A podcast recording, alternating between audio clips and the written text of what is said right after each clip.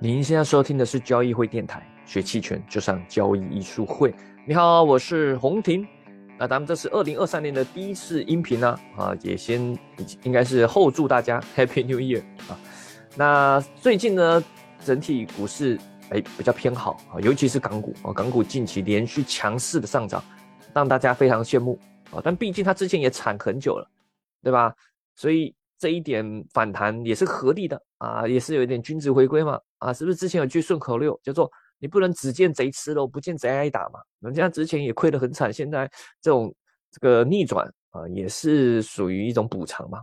但大家比较关注的还是 A 股啊，尤其 A 股投资者看着港股非常羡慕。但也就在今天啊，就是我今天录音频是这个二零二三年的一月五号了啊，就周四啊，这个 A 股也开启了强劲的上涨啊，各大指数都是强劲的上涨。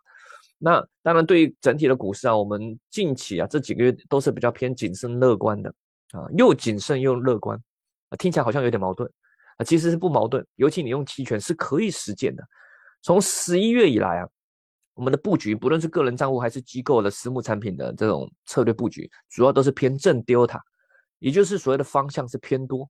但方向偏多不一定是要很积极的，什么买入认购期权，或者是直接做期货啊，也没有，呃，没那么积极，对吧？不能看到今天周四上涨这么强，就说，哎呀，你看我们一直偏多啊，没没有啊，我们只是认为底部已经差不多主体完成，接下来比较大概率是比较容易上涨，但是中间还是会有很多震荡的增长啊，所以你用去买期权，这个失败的概率很高，所以我们主要是以卖认沽居多。我主要都是卖认沽虚值的认沽期权，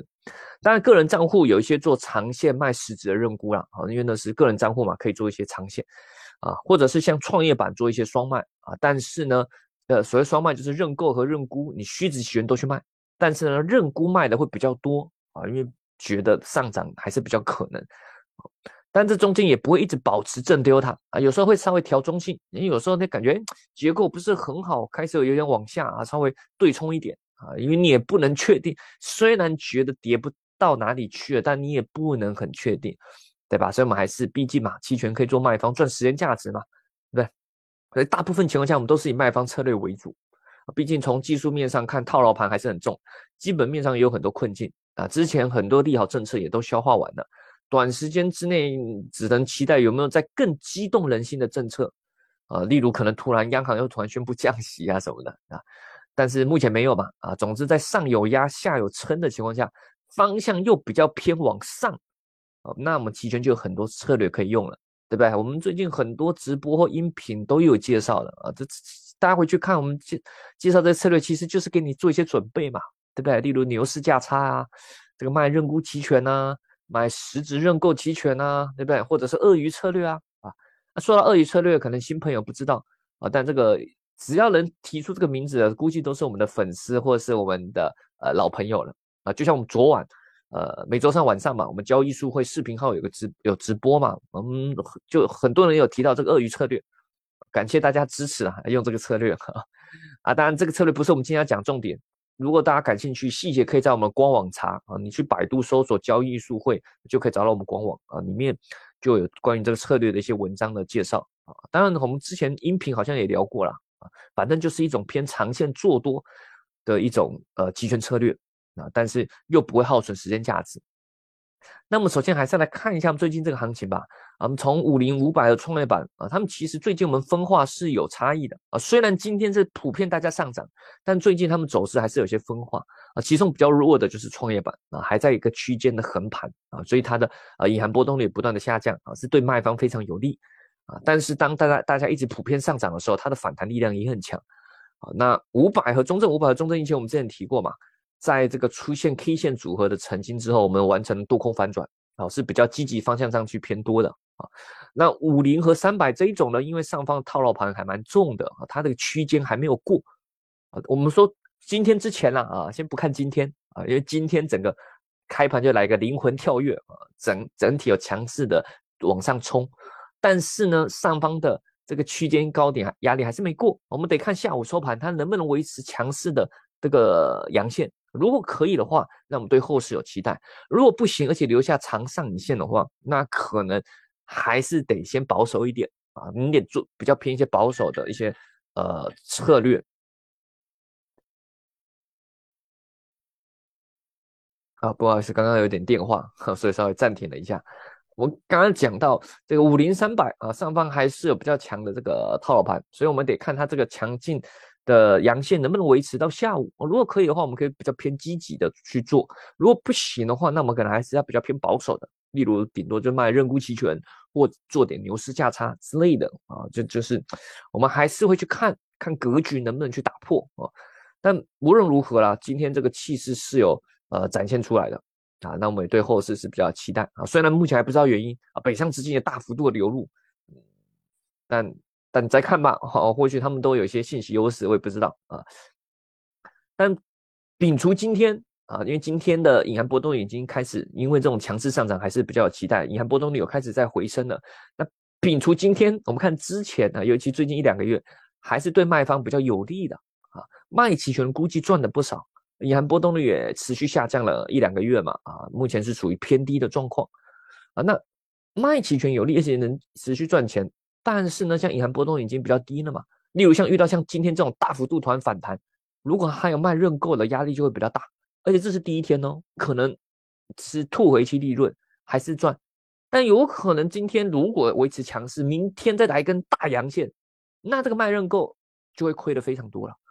对吧？所以面对这种情况啊，但是因为前面卖方一直是赚钱的，那现在隐含波动率偏低，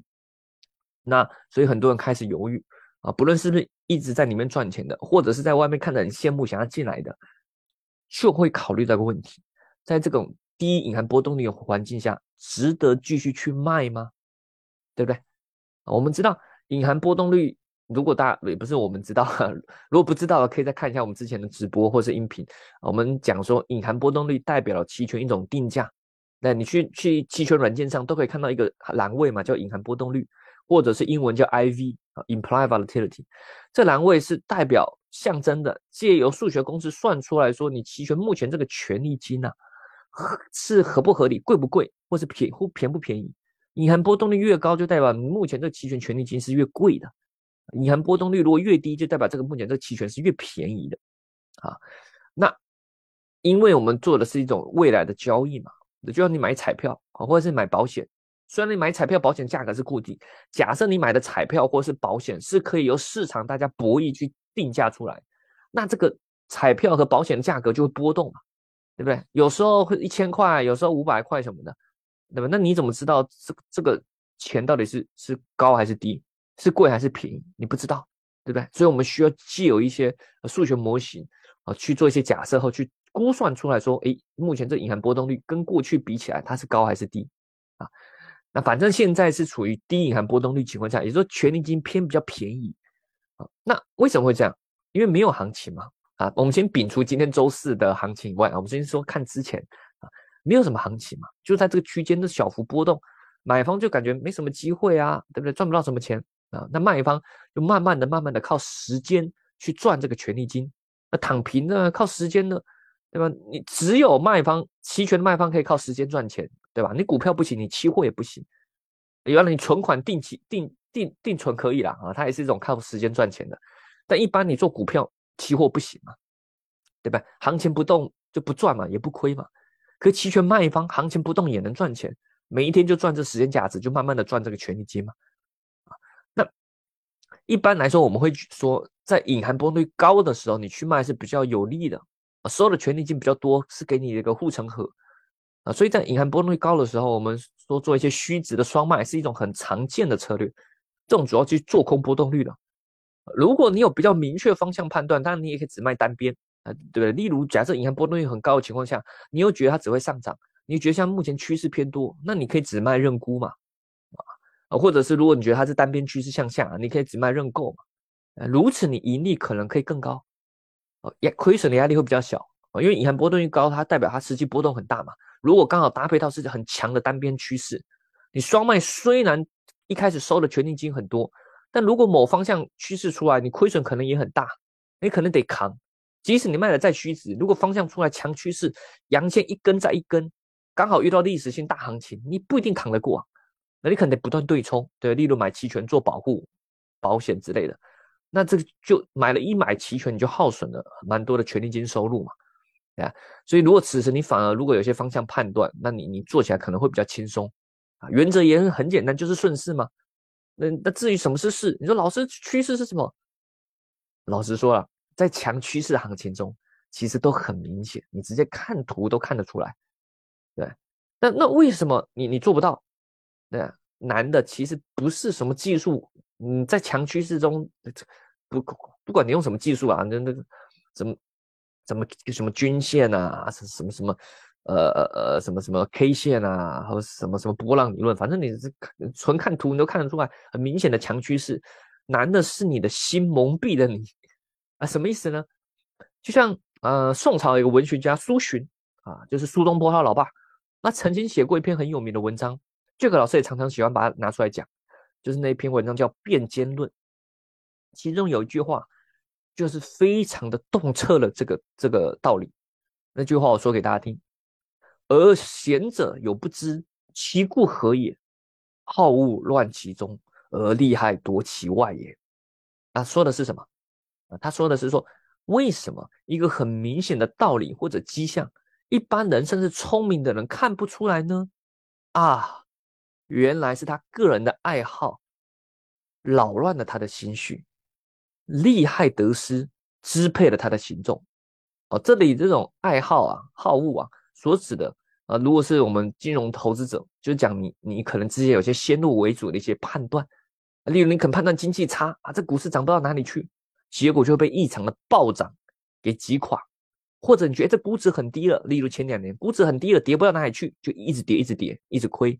对不对？明明很明显的图上的趋势就是这样，可是你之前有一些先入为主的爱好，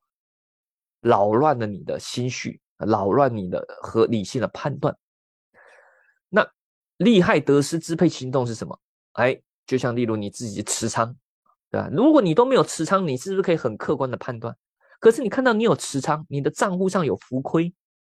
就影响你的理性的判断，对不对？你会不甘心，明明应该止损，你心存侥幸而不服输，对不对？哎，暴涨了，连续你明明一根阳线突破区间，明明你卖认购应该。出场了，可是你之前赚钱，现在变亏损了，你不服输，觉得我再扛几天嘛，然后越亏越多，直到最终扛不住了，或者是爆仓出场，是吧？啊，所以其实很多就都都在于你的人性，你的一些啊心理上的行为影响了你该做出的一些正确判断，啊，这也是我们要分享给大家的啊，尤其面对低隐含波动率情况下，如果未来。肯定低隐含波动率不会一直维持的啊！有人说老师这会维持多久？有可能维持一个月、两个月、三个月、半年，有可能，但有可能突然一周又转向了啊！那不管怎么样，从低隐含波动率到转到高隐含波动率的时候，是对卖方最危险的时候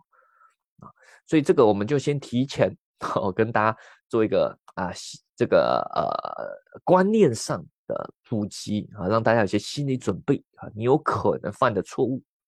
但不论如何啊，目前卖方还是有利，长期来说卖方也是有利。所以我们先去比较几个情境啊，我们就比较三个情境吧，就去卖，例如到期，嗯，距离到期四十到十天之内这种期权。那我们比较三种情境，一种就是说你全部的隐含波动率情况下你都去卖，不管它，反正你就卖啊，就一直卖。还有一种情况下是你只去卖低隐含波动率啊，什么叫低隐含波动率？例如假设五零，我们就说你只是呃。平时隐含波动率十五以下才去卖，那还有一种情况下，你只去卖高隐含波动率啊？什么叫高隐含波动率？例如以五零来说，你可能就只卖啊隐含波动率二十以上来你才去卖啊。你可以去做这样的回测啦。我没有做回测，但是我根据以前的经验以及以前看过的一些数据报告哦，以美国期权、美股期权的案例啊来说，高隐含波动的情况下，你才去卖的话，你的盈亏比会很好，盈亏比会非常好。但是呢，你的机会比较少啊，因为没有那么多高隐含波动率嘛。例如，你最近要去看五五零 ETF，它的隐含波动率平值要高于二十，好好像不太多嘛，对不对？那但是你盈亏比会很好啊，因为因为高隐含波动的情况下，你不要卖的太激进，卖的比较虚值，基本上胜率很高，而且赚的钱也不错，亏也亏的不多。那在低隐含波动的情况下，你胜率会比较高啊。既然叫低隐含波动率，就代表肯定它实际行情波动不大嘛。所以你很容易慢慢的赚，但是遇到突然行情的转变，你会突然亏损很多。所以低隐含波动率情况下去卖，它的最大亏损肯定会比其他几个情况下大很多。那如果你是全部隐含不多不多的情况下都去卖，然后你不管它什么高还低，老师我就一直卖，反正卖方有利嘛，胜率高。对，那你的盈亏就处于刚刚这两个情境的中间，你的平均年化报酬也会比较好啊。但是这里面大部分是由高隐含波动率的情境下贡献的，还但还是有一部分是低隐含波动率时期贡献啊。那当然你会你也会有蛮大的最大亏损啊，因为你低隐含波动率你有去卖嘛啊，所以低隐含波动率情境下会会。最大的亏损，你也会亏到哈，因为你什么情况下都卖。那面对这种情况，有人说：“那老师，那隐含波动率这么低了，对吧？那我如果不卖，我可不可以去买？我可不可以去做双买？以成本来说，当然是 OK。只是以行情判断来说，你你无法知道它什么时候会出行情，对不对？那刚好，如果你前面卖，你刚好今天刚好赚到了，今天刚好突然就来一根大阳线啊，周四呃，刚好这有时候你这有点有点跟。赌跟赌单边一样，只是刚好你是赌波动率，但有可能情这种情况下，例如今天假设一根大阳线，明天又跌回来，然后又进入震荡，对，你行情没有那么干脆的情况下，你双买啊，所谓的同时买认购加认沽，你很有可能就你除非突然短线止盈，不然你你稍微你想赚点大行情，你稍微震荡一下，你又亏回去了，对等到真正的大趋势来，你不知道等多久，一个月、两个月、半年、一年，对不对？有可能你你连续亏了三四个月，等到大行情来，你赚个两三倍就就突然就赶紧跑掉了，因为之前亏的经验让你有这个心理的阴影嘛啊，结果真的大行情来你错过了，前面亏的你顶多打平，那这